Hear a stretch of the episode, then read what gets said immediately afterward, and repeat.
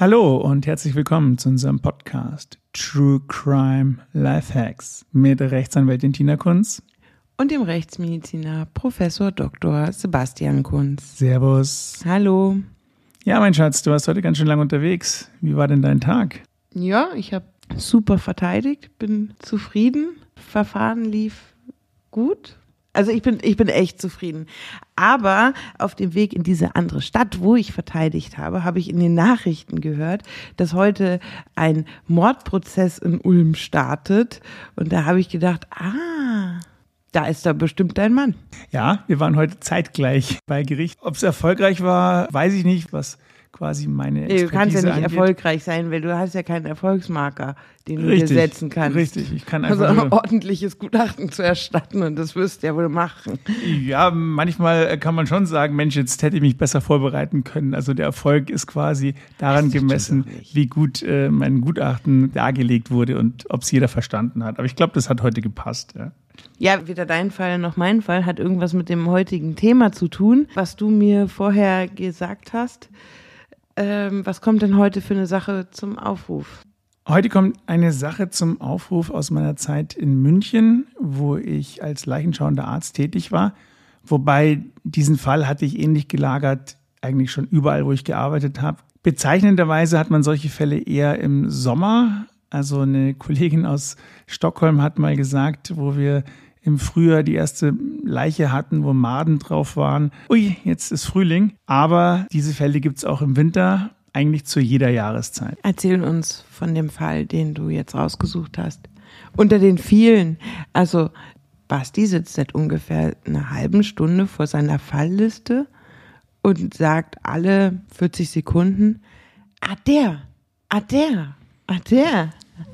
Ja, die sind alle ähnlich gelagert und manchmal ähnlich traurig, ähnliche Geschichte und das Outcome auch relativ. Und das will ich euch dir jetzt darbieten. Und zwar wurde ich als leichenschauender Arzt in München zu einem Fundort gerufen. Als leichenschauender Arzt, nicht als Rechtsmediziner. Nichts als Rechtsmediziner. Also Erklär das mal. Leichenschauende Ärzte haben den Job, dass sie, wenn eine Person aufgefunden wird, die mutmaßlich tot ist, den Tod festzustellen dann äh, zu schauen, ob es sich um einen natürlichen Tod handelt, ob es Anhaltspunkte gibt für einen nicht natürlichen Tod oder ob es als ungeklärt definiert werden muss.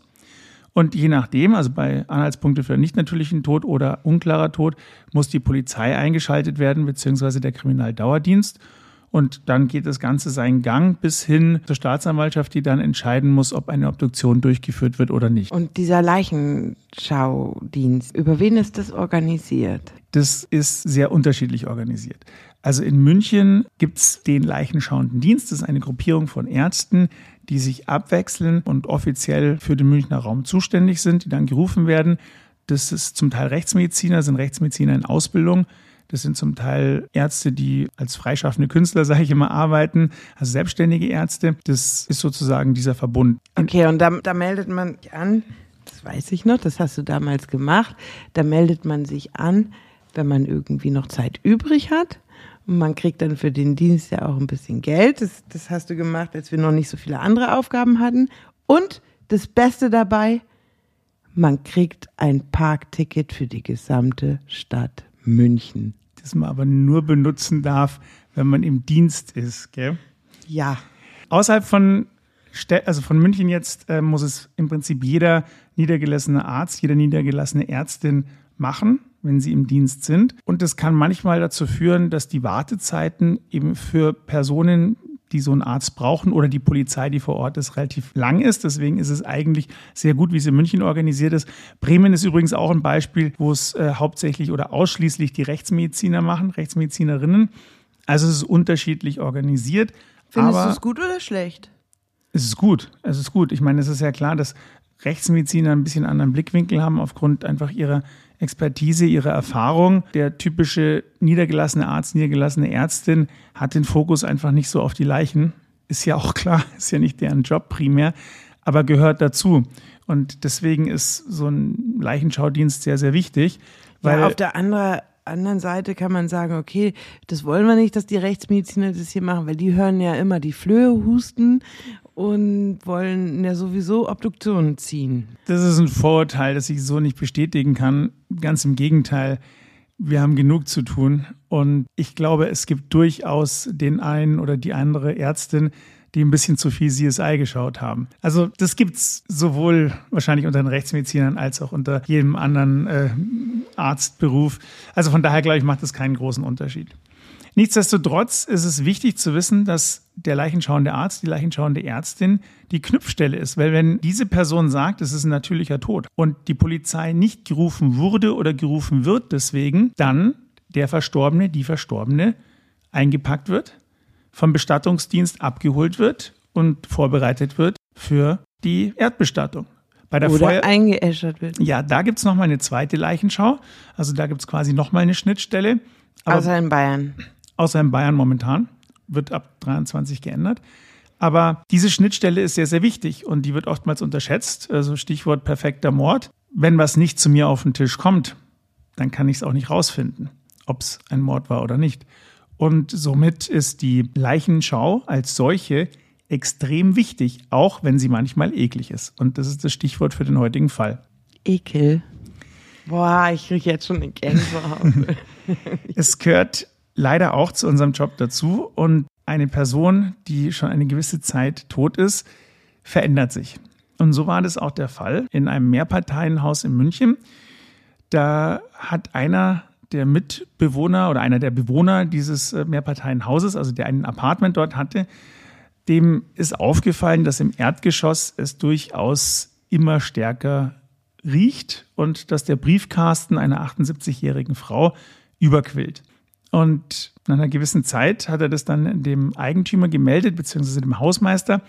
Und dann wurde diese Wohnung geöffnet, also wurde die Polizei gerufen, wurde die Wohnung geöffnet und man hat dann die Frau leblos in ihrem Bett in Bauchlage liegend aufgefunden. Sehr aufmerksam von dem jungen Herrn und gute Reaktion von dem Hausmeister, dass er die Polizei gerufen hat.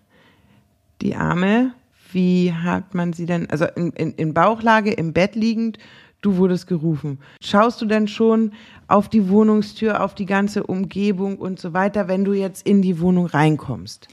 Der Klassiker ist gewesen und der ist öfter so, ich komme da hin an die Wohnung, beziehungsweise an dieses Mehrfamilien-, Mehrparteienhaus und die Polizisten stehen vor dem Haus. Und wenn es stinkt. Dann weiß man schon, also wenn die nicht in der Wohnung sind und nicht schon schauen, was Sache ist, ein bisschen suchen, ob man irgendwo Anhaltspunkte findet für eine Identifizierung, für irgendwelche Arztbriefe, dass da was faul ist. Und so war es auch. Die haben dann zu mir gesagt, ja, ja, Leichnam liegt im Bett, schauen Sie rein. Wenn Sie Hilfe brauchen, dann rufen Sie. Die Bereitschaft ist da verständlicherweise, muss man sagen, nicht immer die größte. Und ich bin dann in die Wohnung reingekommen. Es hat wirklich nicht schön gerochen. Also so eine Wohnung mit einer faulenden Leiche riecht wesentlich schlimmer, als das während der Obduktion der Fall ist ist ja klar, das riecht nicht nur der Leichnam, der sich verändert hat, äh, sondern auch alle Textilien, Textilien, alles, äh, ja. das Essen, das da schon seit wahrscheinlich zwei Monaten am Herd noch steht. Also es, da gibt's, kommt einfach alles zusammen. Und die lag in Bauchlage, untenrum nicht bekleidet, obenrum mit einem, äh, mit einem zu kurzen Nachthemd bekleidet. Also das ging nur so bis zur Hüfte, also so ein T-Shirt mehr oder weniger.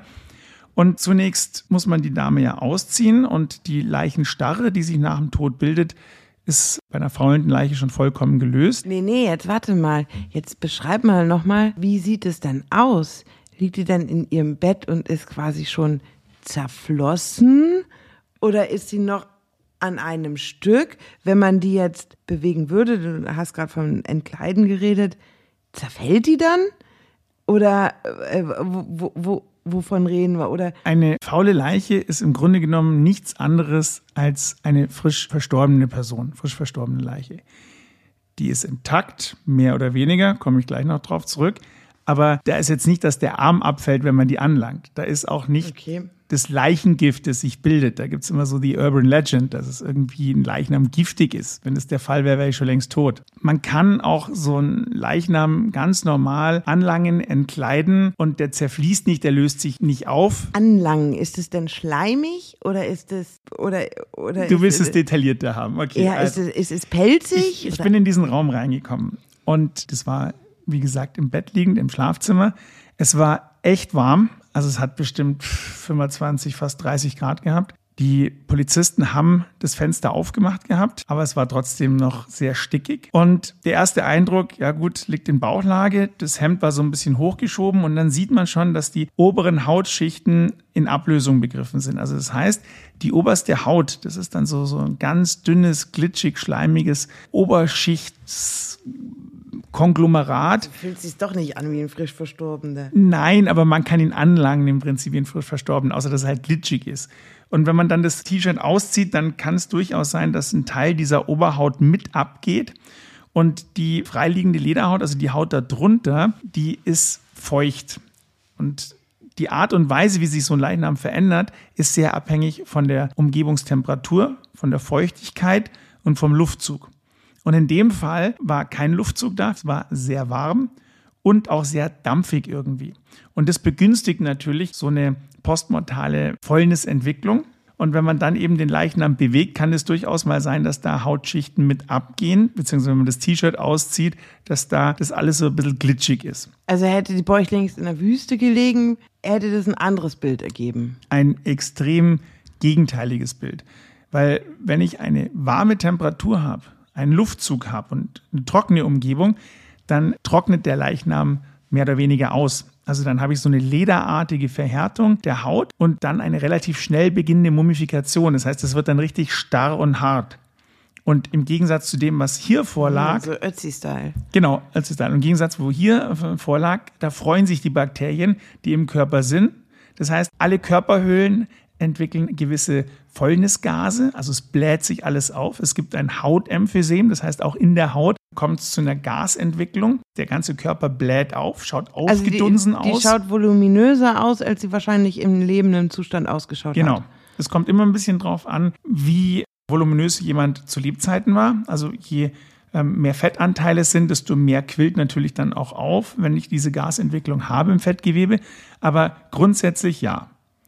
Und ich habe dann so eine grünlich-livide Verfärbung der Haut und zwar. Ja, schimmelt, schimmelt so eine faule Leiche? Kann sein, in dem Fall war es nicht so. Ich habe manchmal so einen Schimmelrasen auf der Haut drauf. Den muss man dann so wegschieben. Das macht man meistens dann bei der Obduktion mit dem Messer äh, oder mit einem harten, zumindest kantigen Gegenstand, dass man dann die Hautschichten, manchmal die Hautschichten mit Schimmel wegschiebt, damit man halt die drunterliegende Haut sehen kann und sehen kann, ob die intakt ist oder nicht. Und die Farbgebung, die so eine Haut annehmen kann, ist wirklich alles. Und das kommt immer darauf an, welche Bakterien da sind, welche Bakterien am meisten sich hervortun. Aber das ist von grellem Grün bis zu schwärzlich, schmierig, schleimigen, lila, lila, äh. schwarz, äh, türkis, wie auch immer. Also man kann einen ganzen Farbkasten im Prinzip kann zusammenschütten. kann man aus dem Farbkasten irgendwie auf was von der Person schließen? Also was die vorher vielleicht eingenommen hat, wie ihre Ernährungsgewohnheiten sind, womit sie vielleicht vergiftet wurde. Weißt du das? Es Oder gibt, müssen wir da Marc Benecke fragen? Es gibt gewisse Zusammenhänge zwischen einem Fäulnisgrad und Hinweisen, was im Körper passiert. Also wenn jemand beispielsweise sehr, sehr schnell fault und das nicht zu rechtfertigen ist mit der Umgebungstemperatur und der Liegezeit, dann könnte das ein Hinweis sein auf eine Entzündungsreaktion. Weil dann hat die Person ja schon Bakterien beispielsweise im Körper, also mehr als sonst. Und die entwickeln sich natürlich dann auch schneller als sonst. Und dann habe ich einen schnellen, fortschreitenden Fäulnisprozess.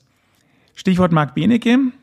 An dieser Stelle sollte er uns hören, was ich hoffe, dass er mal reinhört. Liebe Grüße, großer Fan. Marc Benecke kommt ja dann zum Einsatz, wenn es sich bewegt. Und auch nur dann, wenn diese bewegten Tierchen wichtig sind für die Todeszeitbestimmung. Im vorliegenden Fall hat sich einiges bewegt, nämlich wo ich das T-Shirt ausgezogen habe am Halsbereich, hatte sie hier rechtzeitig einen relativ großen Defekt. Also der war so Handteller groß und da war die Oberhaut schon weg und in diesem freiliegenden Weichgewebe der Haut am Hals waren ganz viele bewegliche Fliegenmaden. Und da kommt es, wenn es jetzt beispielsweise ein Tötungsdelikt wäre, durchaus darauf an, wie viele, wie groß, gibt es Puppen, welche Arten von Maden sind es und da braucht man einen Spezialisten. Aber zu der Todeszeitbestimmung würde ich später gern kommen. Ich würde gerne noch ein bisschen weiter ja, beschreiben. Du hast Sachen beschrieben, die aufhorchen lassen. Einmal irgendwie untenrum entkleidet, hochgeschobenes Nachthemd. Okay, die hat die alleine gelebt? Die hat alleine gelebt. Ja, der kann ja rumlaufen, wie sie will. Ich würde auch nicht wollen, dass jemand aus meiner Bekleidung irgendwie auf irgendwas schließt. ähm, und defekte Stelle irgendwie an der Seite am Hals. Warum war jetzt die besonders defekt? Hat da jemand im Nachhinein sie angelangt, dass das irgendwie, wie du vorher beschrieben hast, da am T-Shirt kleben bleibt und so weiter? Also so ein paar komische Sachen gibt's. Richtig. Und das waren dann auch bei dem Eindruck schon genügend Anhaltspunkte für einen nicht natürlichen Tod oder zumindest für einen unklaren Tod. Was die, die Sachen, die ich gerade gesagt habe, Ja. das, das ähm, untenrum entkleidete und, und diese, diese komische äh, Stelle. Also sie hatte einen Hautdefekt. Ob der jetzt von den Maden ist oder nicht, das kann ich im Rahmen der Leichenschau nicht sagen. Da muss ich ja Okay, die ob Maden es eine wegkratzen. Wunde von vorher war, ob sie, als sie schon tot war, nochmal angelangt wurde und oder ob das einfach der Prozess war.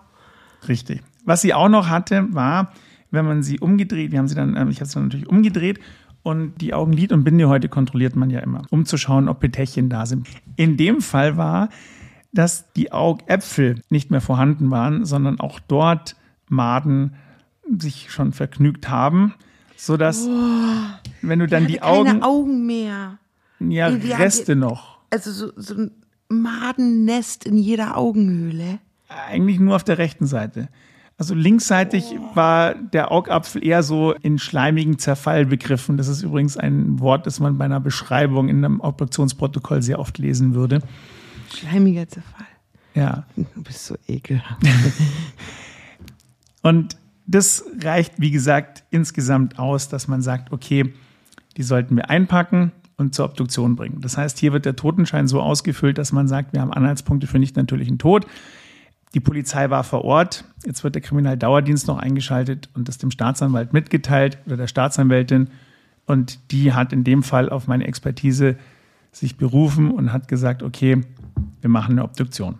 Also die Polizei, die vor der Tür steht, muss jetzt in die Wohnung und da weiter rumschnüffeln und werden sich dafür natürlich bedanken. Kommen die dann nicht auf dich zu und sagen, du hörst die Flöhe husten? Ach nee, und so eine alte Frau, die war einsam, das ist doch alles sonnenklar. Einfach weil sie, weil sie es nicht wollen. Ich muss ganz ehrlich sagen, dass keiner gerne eine faule Leiche obduziert, mit der hantiert, sich äh, dort aufhält. Das ist einfach nicht das Schönste an unserem Job. Aber es muss sein, es ist wichtig und die hat natürlich genau die gleiche, äh, den gleichen Service, sage ich jetzt mal, oder die, gleiche Intention, Intensivität an Arbeit verdient wie jeder andere auch. Und nur weil es stinkt, heißt es nicht, dass man sagt, na jetzt machen wir schnell, schnell. Ja, also das geht halt einfach nicht. Und ein großer Punkt kommt auch noch hinzu, und das ist die Identifizierung. Ich muss ja sicherstellen, wer diese Person ist. Und auf dem leichenschauenden Schein kann ich als leichenschauender Arzt die Person identifizieren, was extrem schwierig ist, muss ich ganz klar sagen. Also das würde ich den Kolleginnen und Kollegen nur raten, wenn sie sich wirklich sicher sind. Ansonsten muss man einfach sagen, ich kenne die Person nicht im lebenden Zustand. Im Frischtoten kann ich es nicht sagen und im fäulnisveränderten Zustand noch weniger. Und dann muss man einfach schauen, woran man die identifiziert. Und da sind persönliche Ja, Gegenstände. Sicherlich nicht an einer, an einer Rolex oder einem Armband oder sowas. Also solche Fälle. äh, Ich, ich, ich hatte mal die Socken. Ähm, finde ich gar nicht geht. Also für eine Identifizierung. Man kann persönliche Gegenstände jedem anziehen, jedem hinstecken, das ist ganz klar. Selbst Tätowierungen, je nachdem, wie kunstvoll sie sind, kann man sich dann noch drüber streiten. Zahnstatus geht nur, wenn die Zähne wirklich eindeutige Veränderungsmerkmale haben. Äh, DNA ist natürlich das, was wirklich eindeutig ist, wenn man nicht auf die Idee kommt und die Zahnbürste nimmt, die in der Wohnung ist, um abzugleichen. Weil dann kann ich nur sagen, ja, die Verstorbene hat diese Zahnbürste benutzt. Damit weiß ich aber noch lange nicht, ob sie die Person ist, die in dieser Wohnung auch rechtmäßig wohnt oder der diese Wohnung gehört. Weil die kann ja vermietet sein. Die kann sich überlegt haben, sie geht ein halbes Jahr nach Australien und vermietet die an irgendjemand anderen. Gut, der DNA-Beweis, äh, so man dann einen Vergleich, einen geeigneten Vergleich hat, ist sicherlich das Ideal. Und da möchte ich jetzt auch nochmal einen Appell an die Ermittlungsbehörden richten.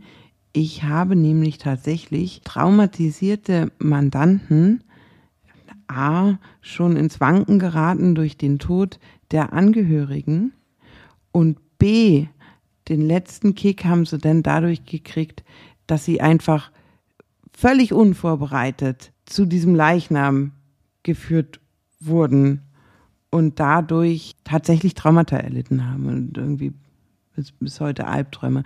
Und da müsste man mal dreimal überlegen, ob man da Angehörigen, äh, Nachbarn oder dem Umfeld das antut, ähm, nur weil man die Ausgaben für ein DNA-Gutachten scheut. Also die Schäden, die man da anrichtet, sind weitaus größer. Ich kenne das von meinen Mandanten. Das ist auch was, was fraglich ist, was die Qualität angeht. Weil wenn jemand einigermaßen lange gelegen hat, dann kann man durchaus den Rückschluss wagen, dass diese Person nicht das beste Verhältnis hatte zu ihren Angehörigen. Und dann ist die Frage, inwieweit hier die Angehörigen wissen über eine etwaige, was ich schon gesagt habe, Wohnungsvermietung oder Lebenswandel, Auszug, Verkauf, was auch immer unter der Hand, keine Ahnung. Also ob die Person es dann wirklich ist oder nicht und Fäulnis verändert und wie die sich überhaupt verändert hat. Vielleicht hat sie abgenommen, zugenommen, was weiß ich was. Also eine tote Person zu identifizieren ist echt schwierig. In dem Zusammenhang möchte ich noch ein Beispiel gerne ähm, nennen und dann machen wir gleich mit der Obduktion weiter. Es gibt im Internet ganz publik öffentliche Fotos vom Totenbett von Marilyn Monroe. Und Marilyn Monroe gibt es ja tausend Fotos zu Lebzeiten.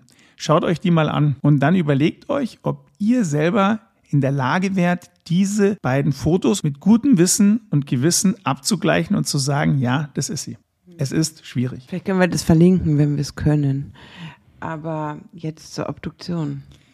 Man beginnt so eine Obduktion wie jeder andere auch. Also der Leichnam liegt dann in Rückenlage, entkleidet auf dem Obduktionstisch und dann schaut man sich die Körperhülle an. Und da werden auch die ganzen Fäulniszeichen beschrieben. Gleichzeitig läuft dann immer so ein, so ein Film ab, wo man sich überlegt, okay, welche dieser Fäulnisveränderungen passen zur Auffindesituation, welche der Fäulnisveränderungen passen zum zeitlichen Schema von Tagen, Wochen, Monaten in Zusammenhang mit der vorher postulierten warmen Umgebung, feuchten Umgebung und der Lage, leichte Bauch-Rechtsseitenlage.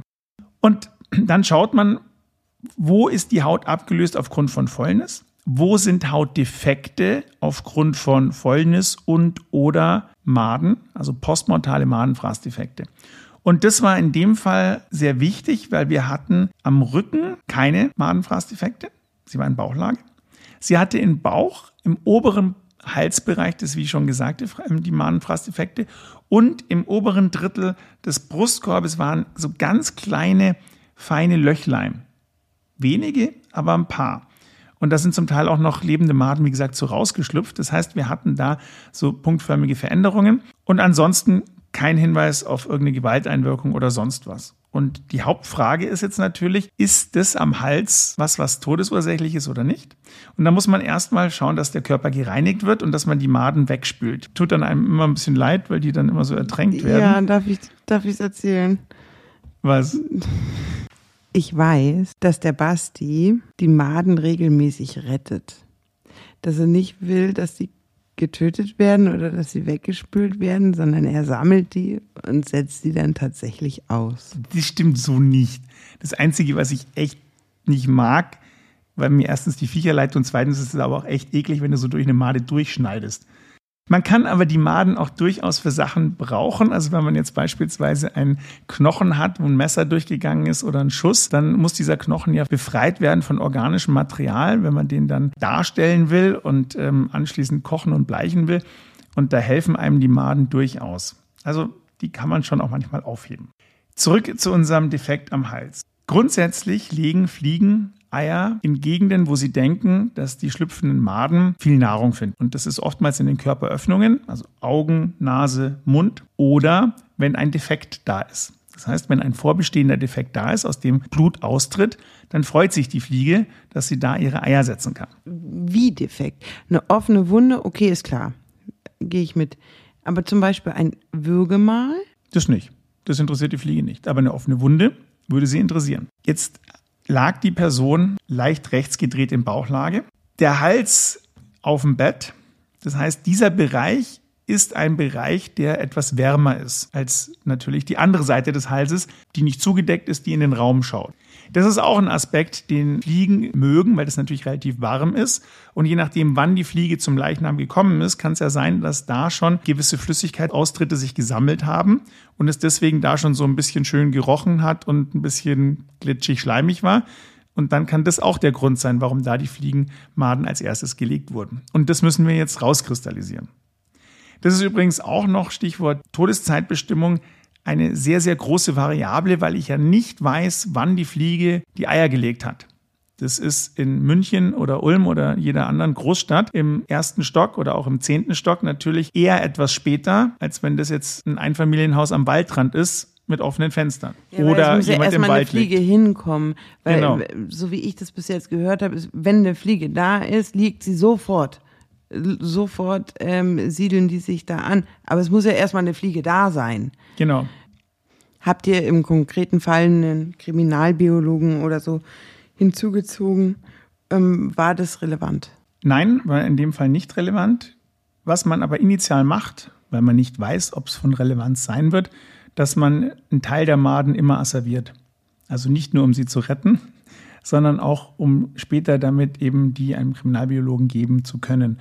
Und wenn es unterschiedliche Größen gibt und auch verpuppte oder nicht verpuppte oder noch leere Hüllen, also verschiedene Stadien gibt, dann muss man schauen, dass man die alle sozusagen in einen Topf nimmt. Lebend werden die gesichert.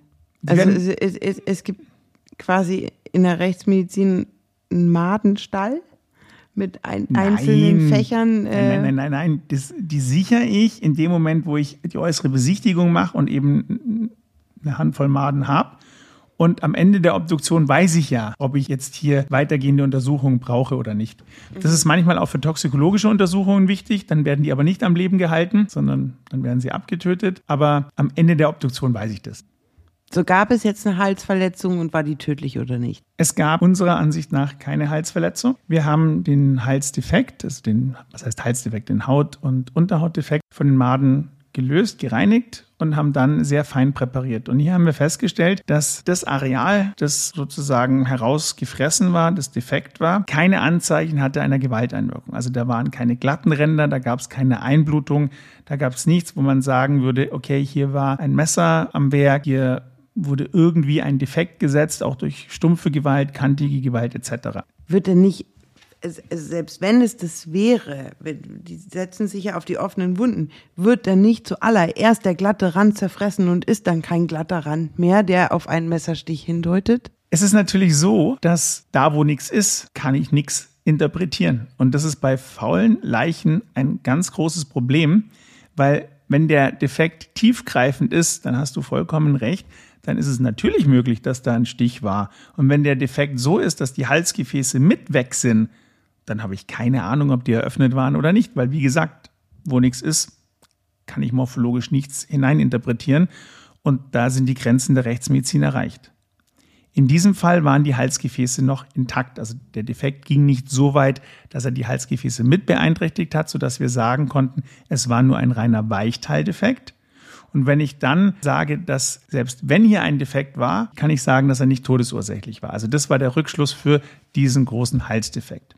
Kann ich also, wenn ich ein ambitionierter Angler bin, der jetzt eine andere Person in den Hals sticht, die darauf tot niedersinkt, und ich greife in meine Anglertasche und hole Maden raus und schmier die dann noch drauf, dass sie schon mal direkt an der richtigen Stelle sind. Sie würden sich ja da sowieso ansiedeln, aber dann gehen sie vielleicht noch tiefer und tun dann auch die unteren Hautschichten, die unteren Halsgefäße, die, die innerliegenden Dinge, die, gehen ja rein und breiten sich dann aus, oder? Und dann zerfressen sie dir quasi alle glatten Ränder. Das ist doch ganz guter Hack, oder? Es würde aber auffallen, dass die Leiche als solche frisch ist und nur Madenfrasteffekte hat. Also ist es meistens schon so, dass die Maden an einem Zustand kommen, wo die Leiche eher schon fäulnisverändert ist. Und dann, wenn du den frische Maden draufsetzt, große Maden draufsetzt, und ich komme zum Zeitpunkt zum Leichnam, wo ich sehe, hier sind ganz große Maden, dann stimmt da irgendwas im Gesamtbild nicht. Weil die müssten eigentlich erst Larven sein. Je nachdem, wann ich komme, also das Gesamtbild kann dann verschoben sein. Also, also aber wenn ich dann einkalkuliere, dass gerade Sommer ist, und dass die innerhalb der nächsten anderthalb Wochen nicht gefunden wird. Das ist schon sehr viel kalkuliert. Wir wollen jetzt hier nicht den perfekten Mord äh, postulieren, beziehungsweise. Nee, ich, ich überlege nur, was, halt, was man alles sagen kann und was nicht. Also Tatsache ist, je fäulnisveränderter ein Leichnam ist, desto schwieriger ist mein Job. Und zwar jetzt nicht aufgrund von Geruch und Ekel oder sonst was, sondern einfach, weil wo nichts ist, ich nichts interpretieren kann. Oder wo Organe entsprechend fäulnisverändert sind, es schwierig wird, hier eine Todesursache zu definieren. Das war im vorliegenden Fall auch so. Wir haben dann die Bauchhöhle eröffnet, die Brusthöhle eröffnet, was man normalerweise macht, und den Kopf natürlich. Das Gehirn ist so ein mintfarben schleimiges Konglomerat, in schleimigen Zerfall begriffen. Da kann man dann nur noch sagen, ob irgendwelche groben Verletzungen waren, groben Einblutungen waren. Im im Gehirn? Also jetzt zum Beispiel Schlaganfall, kannst du das sagen? Ich kann grobe Einblutungen, grobe Verletzungen sagen und ein Schlaganfall, der todesursächlich war, den sieht man, also je nach Stadium. Es gibt Stadien, da siehst du es nicht mehr, weil es gibt Stadien, da ist kein Gehirn mehr da. Aber in dem Fall war das in schleimigem Zerfall begriffen, aber noch so weit intakt, dass man hier durchaus noch einen sogenannten Flexig-Schnitt setzen konnte. Ein Flexig-Schnitt ist ein Schnitt, einmal durchs Gehirn durch und dann kann man zumindest mal die Schnittflächen einigermaßen noch beurteilen und sieht eben größere Sachen. Im Brustbereich haben wir in den Brusthöhlen schon Fäulnis Flüssigkeit. Das ist eigentlich keine Flüssigkeit, sondern das ist eher so ein Öl, ja, so ein ölig-breiiges Gemisch. Und so ölig-breiig sind dann auch zum Teil die Organe. Man redet beispielsweise von einer schaumstoffartigen Veränderung der Leber. Also die ist nicht mehr fest, die ist einfach nur noch weich und hat Gasblasen unter Fütterung. Das hat sehr vieles Gewebe. Und dadurch ist es schwierig, hier makromorphologisch zu fassen, wenn ein Organ eben frisch verändert wird, verändert wurde. Auch histologisch ist es sehr, sehr schwierig, sodass es sehr oft ist, dass man bei einer faulen Leiche aufgrund der eingeschränkten Beurteilbarkeit keine zweifelsfreie Todesursache festlegen kann. Ich habe jetzt eine Frage wegen der Auffindesituation. Was habt ihr im Intimbereich feststellen können, beziehungsweise was lässt sich denn da noch feststellen? Ich meine jetzt Spermaspuren, Latexspuren oder ähnliches. Sie hatte keine Verletzungen und das konnte man noch sagen. Also im Intimbereich waren interessanterweise keine Maden. Das heißt, da waren keine Madenfraßdefekte. Das war zwar fäulnisverändert, aber noch gut beurteilbar. Da gab es keine Hinweise für eine Gewalteinwirkung. Es gab auch sonst keine Hinweise für eine Gewalteinwirkung. Ich habe ja schon gesagt, die äußere Haut ändert sich. Das heißt, von außen ist es manchmal sehr, sehr schwierig zu beurteilen, ob da eine Gewalteinwirkung stattgefunden hat. Man präpariert dann die Haut auf. Das heißt, man präpariert die obersten Hautschichten weg und sieht ja dann das freiliegende Unterhautfettgewebe, die Muskulatur. Und da kann man auch beim fäulnisveränderten Leichnam noch sagen, ob hier Einblutungen stattgefunden haben oder nicht. Und da kann man rückschließen, ob eine höhere Gewalteinwirkung war oder nicht. Eine geringere, geringgradige Gewalteinwirkung kann ich nicht mehr unbedingt differenzieren, eben wegen dieser Fäulnisveränderung. Aber todesursächliche Gewalteinwirkung, die kann ich sagen. Das war nicht der Fall. Man schaut sich das Zungenbein- und Kehlkopfskelett an, Gewalt gegen den Hals. Auch das war intakt. Das heißt, wir konnten eine Gewalteinwirkung, eine todesursächliche ausschließen. Von den inneren Organen war als Hauptbefund ein deutlich vergrößertes Herz feststellbar und eine deutliche Koronararteriensklerose. Das bedeutet kalkharte Veränderungen in den Gefäßen des Herzens, in den Herzkranzgefäßen. Das Blöde ist dabei nur, dass Kalk sich postmortal zersetzt, weich wird und auch da wiederum so eine Beurteilung sehr schwierig ist, wie stark waren die eigentlich verkalkt. Man kann nur sagen, dass wenn man weiß, dass der Leichnam eben schon relativ lang lag, relativ fäulnisverändert ist und trotzdem ich noch so ein bisschen Kalk finde, dass die im Verhältnis eine sehr, sehr starke Verkalkung gehabt haben muss, die ich jetzt nicht mehr so eindeutig nachvollziehen kann. Kannst du einen Herzinfarkt noch sehen? Wenn man Glück hat, ja. In dem Fall war der Herzinfarkt nicht eindeutig zu sehen. Es gab so leicht fleckige Veränderungen, die aber auch Fäulnisveränderungen hätten sein können. Wir haben sie histologisch untersucht, da sind wir leider auch nicht schlauer geworden. Letztlich war meine Diag Warte mal, stopp. Als du die Auffindesituation beschrieben hast und du hast ja die lochartigen Madenlöcher äh, erwähnt, ich habe irgendwie das Gefühl gehabt, die hatte vielleicht eine Lungenentzündung. Wieso das? Weil du zuvor gesagt hast, aus dem Entzündungsherd, der wird dann eher so angegriffen vom Maden und das ich habe mir das Bakterien. Bakterien. Bakterien. Ich habe gesagt, dass jemand, der eine Entzündung im Körper hat, eher eine bakterielle Fäulnisveränderung hat. Die Maden, denen ist die Entzündung wurscht. Irgendwie, irgendwie habe ich das kombiniert und habe an eine Lungenentzündung gedacht. Nee, in dem Fall war unsere Todesursache höchstwahrscheinlich ein akutes Herzversagen bei einer chronischen Vorbelastung des Herzens, also einer Vergrößerung des Herzens und einer deutlich fortgeschrittenen Koronararteriensklerose. Man muss hier dann immer einschränkend sagen, dass eine rechtsmedizinische Befunderhebung aufgrund der fortgeschrittenen äußeren und inneren Leichenfäulnis nur eingeschränkt bzw. in Teilen nicht mehr möglich war. Okay, habt ihr eine Tox gemacht? Oder lohnt sich eine Tox überhaupt noch? Ja, also eine Tox sollte man in solchen Fällen eigentlich immer machen. Toxikologie ist postmortal durchaus noch möglich. Es bauen sich wenig Substanzen komplett ab. Es kommt natürlich immer auf die Zeitspanne an, das ist klar. Aber so die gängigen Medikamente, Drogen, Gifte kann ich postmortal nachweisen. Schwieriger wird es dann eher, dass ich noch Blut bekomme, weil das zersetzt sich ja auch im Verlauf der Zeit. Aber wenn ich Blut und Urin habe, dann ist eine Tox absolut ratsam, weil ich das einfach nicht ausschließen kann. Das haben wir gemacht, war in dem Fall negativ. Jetzt sind wir fertig mit der Obduktion. Und ihr habt euer wahrscheinlich Ergebnis ähm, an die Ermittlungsbehörden übermittelt. Was passiert nun? Nun muss natürlich noch die Identifizierung sichergestellt werden. Wenn wir während der Obduktion das notwendige Spurenmaterial sichern konnten, also beispielsweise Blut, und die Ermittlungsbehörde uns dann entsprechende Gegenspuren gibt, von Angehörigen beispielsweise, und man dann eine Identifizierung durchführen kann, dann ist unsere Arbeit sozusagen abgeschlossen. Soll ich dir sagen, wie es im Gesetz steht? Bitte. Vor, vor der Leichenöffnung soll die Identität des Verstorbenen festgestellt werden. Das steht so im Gesetz. Ja. Welcher Paragraph? 88. 88 was? STPO. Sorry, aber das ist ja Schmarrn. Das geht ja nicht. Im Gegenteil, äh, ich fände das fahrlässig, wenn man das so forcieren würde, weil dann kommt es nämlich genau darauf, läuft es darauf raus, dass man mal schnell identifiziert. Hast du über die sonstigen Ermittlungen noch was erfahren? In der Regel sind wir bei solchen Fällen in weitere Ermittlungen nicht mehr so involviert. Das Einzige, wo wir dann involviert sind oder wo wir Informationen bekommen, wenn wir jetzt nicht explizit nachfragen, ist im Rahmen der DNA-Analyse, also wenn wir das Vergleichsmaterial bekommen.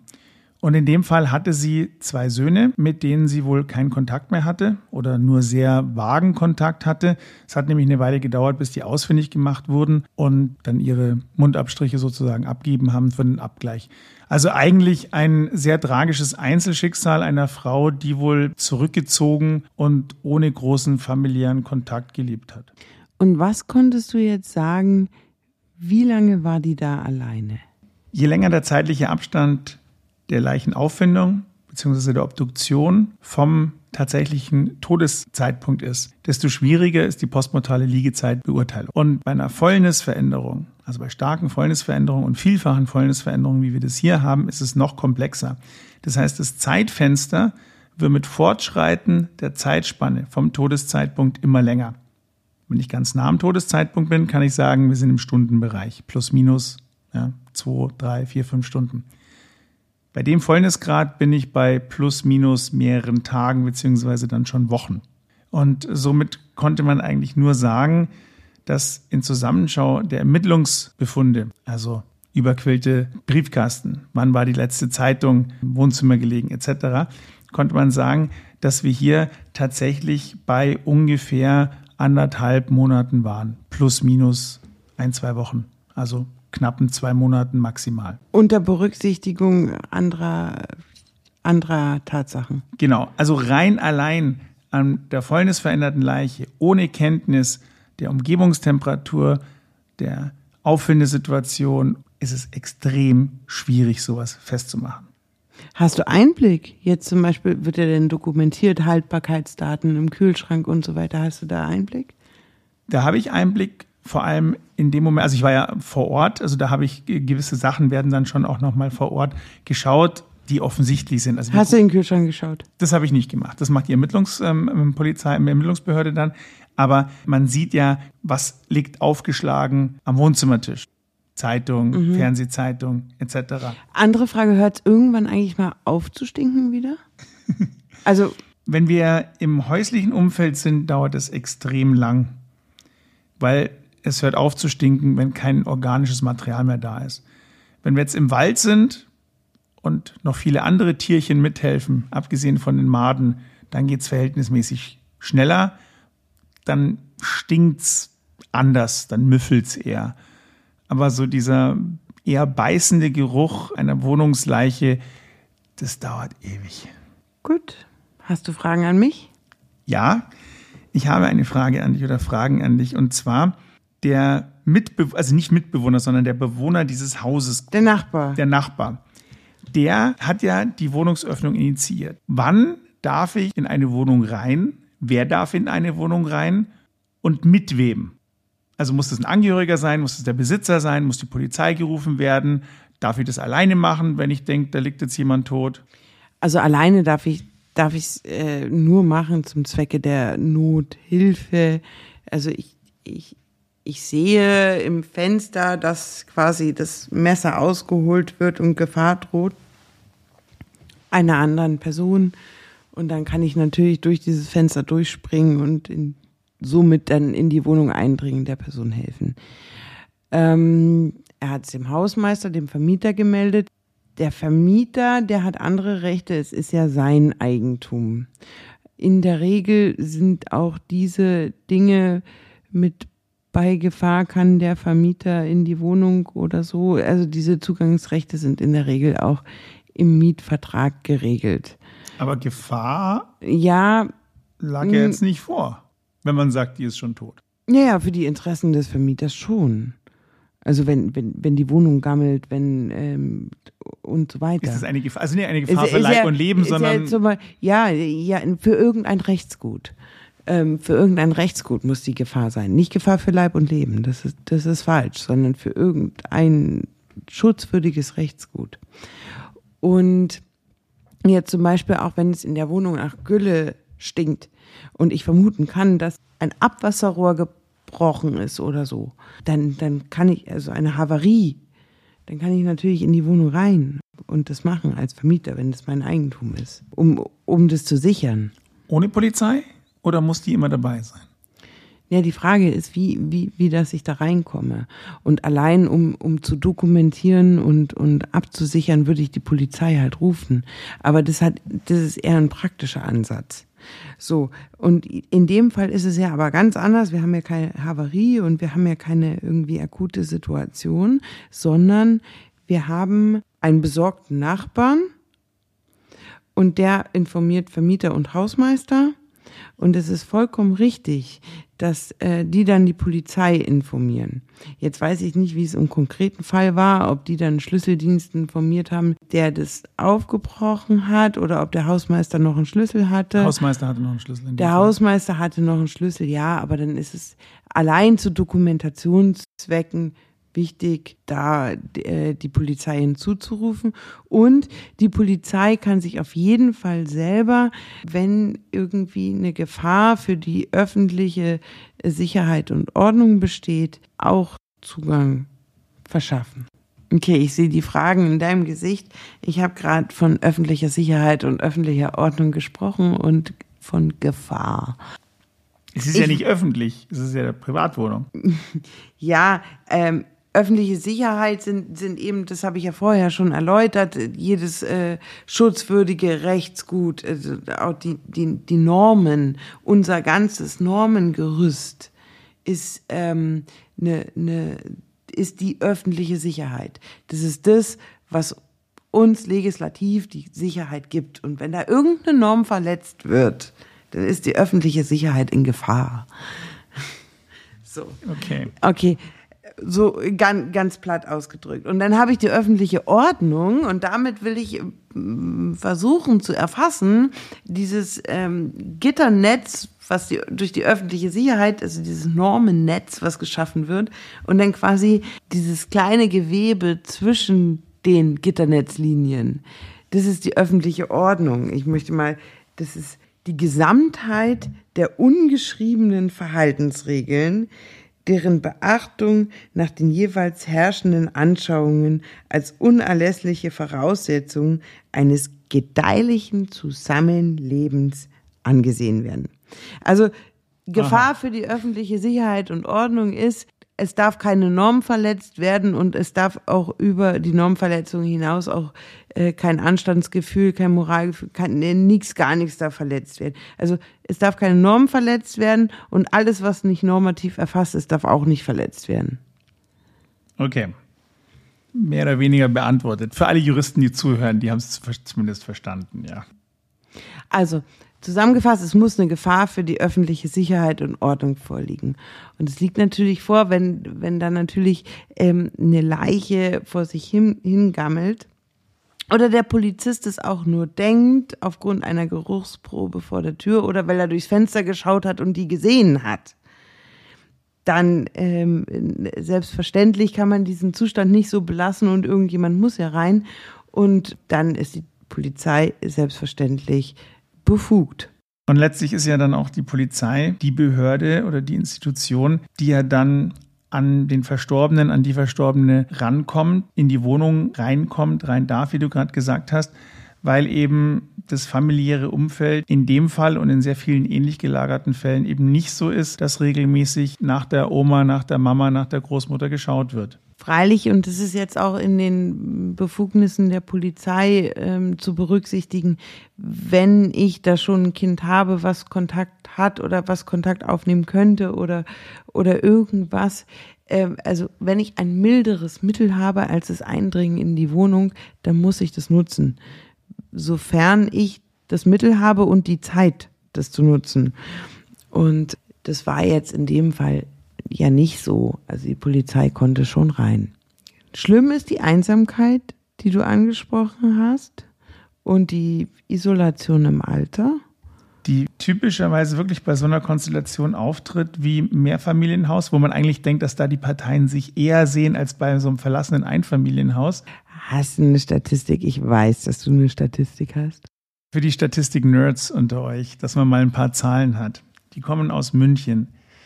Da ist es so, dass wenn man von der Grundkonstellation ausgeht, jemand einsam verstorben ist mit einer entsprechenden Liegezeit, also Fäulnisveränderungen, so waren 44 der Verstorbenen ledig, 24 geschieden, 24 verwitwet, 3% getrennt lebend und 4% verheiratet.